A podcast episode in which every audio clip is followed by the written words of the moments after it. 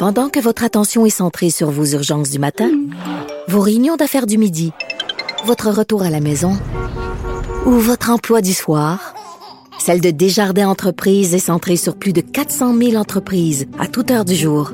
Grâce à notre connaissance des secteurs d'activité et à notre accompagnement spécialisé, nous aidons les entrepreneurs à relever chaque défi pour qu'ils puissent rester centrés sur ce qui compte, le développement de leur entreprise.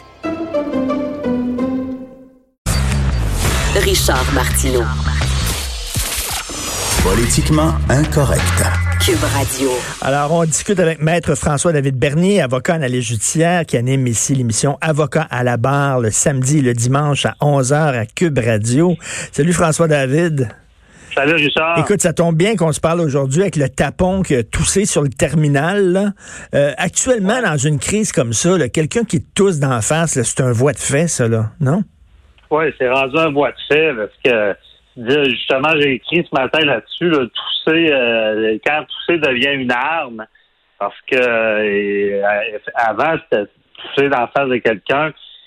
C'est sûr que si tu avais une intention comme violente en arrière, ça pouvait être un voie de fait. Puis on avait vu des cas de gens qui crachent au, au visage. Hmm. Et que ça avait été considéré comme des voies de fait parce que pour commettre ce voie de fait-là, il faut que tu aies une menace d'utiliser la force ou de l'utiliser, tu sais, puis il faut que tu aies la capacité de la faire. Fait que, tu sais, c'est de tousser dans face de quelqu'un en prétextant, je sais pas le détail, d'avoir la COVID, par exemple. Ben oui, c'est un voie de fait, c'est certain avec la situation, la pandémie. Puis, lui, il n'a pas toussé euh, dans la face de quelqu'un, mais il a toussé sur un terminal en sachant fort bien qu'après ça, le travailleur de, du restaurant euh, commande à l'auto euh, toucherait ces boutons-là. Veut dire, ah non, c'est déréglé comme comportement.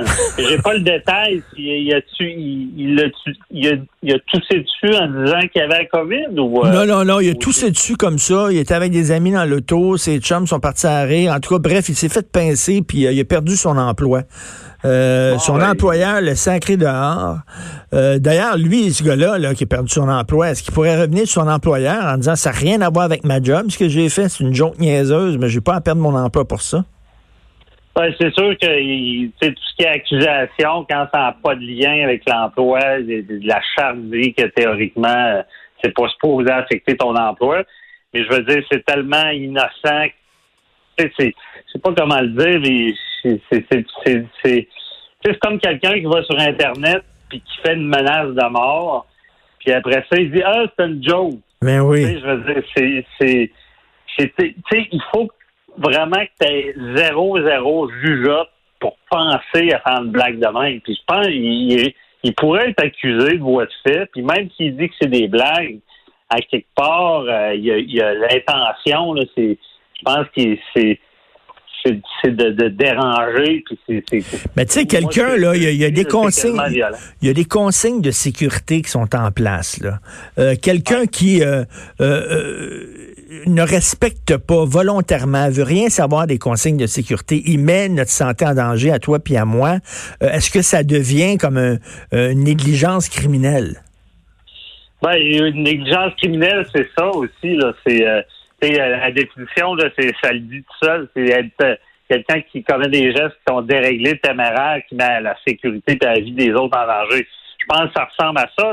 C'est pas c'est un virus qu'on sait même pas encore tous les impacts, ça peut varier d'une personne à l'autre. Ça a un potentiel mortel, c'est pareil. Et puis, tu on n'a pas le choix de faire le comparable euh, à l'époque du sida. Il y en a, euh, à l'époque du sida, il y en a, puis ça, je dis, on peut quelqu'un peut quasiment utiliser la toux comme une arme, dire ben COVID, puis faire sans vouloir menacer tousser sur quelqu'un à l'époque, il y en a qui mettaient du sang dans une seringue, puis faisaient à croire que c'était du sang contaminé par le sida, puis commettaient des crimes avec ça. T'sais. Fait que, tu sais, la, personne qui, on le dit, c'est sûr que en, en ce moment, quelqu'un qui se sait contaminé ou a des symptômes, qui se fout des règles, qui se promène, puis il fait pas attention, c'est pour moi, c'est de la négligence criminelle, c'est clair. Là, lui qui fait une blague en toussant sur le terminal, tu sais, moi, je viens d'apprendre cette nouvelle-là ce matin. Puis hier, dans, mon article, je l'ai écrit. Je peux pas penser à quelqu'un qui, est assez déréglé dans sa tête pour faire cette blague-là, hmm. vu la situation planétaire, puis le, nombre de morts liés à ça. Au Québec, on est encore en prévention où on n'est pas dans les 1000 morts par jour. Mais tu sais, il y a une réalité qui est là. Je, veux dire, c'est la, la, J'espère, puis, c'est ce que je disais aussi dans. Il faut, à cause des gens comme ça, ça prend au moins des amendes. Ce gars-là, ben oui. il va être accusé. Mais tu sais, le, 1000 pièces à 6000 pièces d'amende qu'on parle, puis euh, au moins 1000 pièces, j'espère qu'il va avoir au moins ça. Euh, moi, j'étais content d'entendre, j'étais content d'entendre le premier ministre dire ces gens-là méritent ça, méritent une ah amende comme ça. Il la mérite. Puis, il, il faut, je pense qu'on est, on voit des fois la nature humaine dans tous les domaines. Quand tu, commets des écarts, tu as des punitions. Parce que malheureusement, on marche de même. Puis j'enlève pas que la part des gens sont de bonne foi puis ils respectent les consignes. Mais il y en aura toujours qui vont faire n'importe quoi puis qui ont besoin du bâton pour dire, regarde, tu fais pas ça. Puis ce gars-là qui touche un terminal, c'est, il, mérite, puis il faut que ça se sache, il mérite une punition pour ça. Parce que faut donner l'exemple à tous les tapons qui pourraient faire le même genre de blague. Exactement. Puis tu euh, disais, là, tu sais, après le 11 septembre, les gens qui faisaient des mauvais, des, mauvaises blagues, des, des faux, des faux appels ah à la bombe, là. Ben, c'est la même affaire. C'est la même affaire. Après le 11 septembre, il y, en a eu qui ont été arrêtés, accusés, qui ont fait des blagues en disant qu'il y avait une bombe à l'aéroport. Mais tu sais, encore là, il faut, il, mérite tout ça parce que c'est, c'est déraillé de, faire ce genre de blague-là. Puis, tu sais, il faut.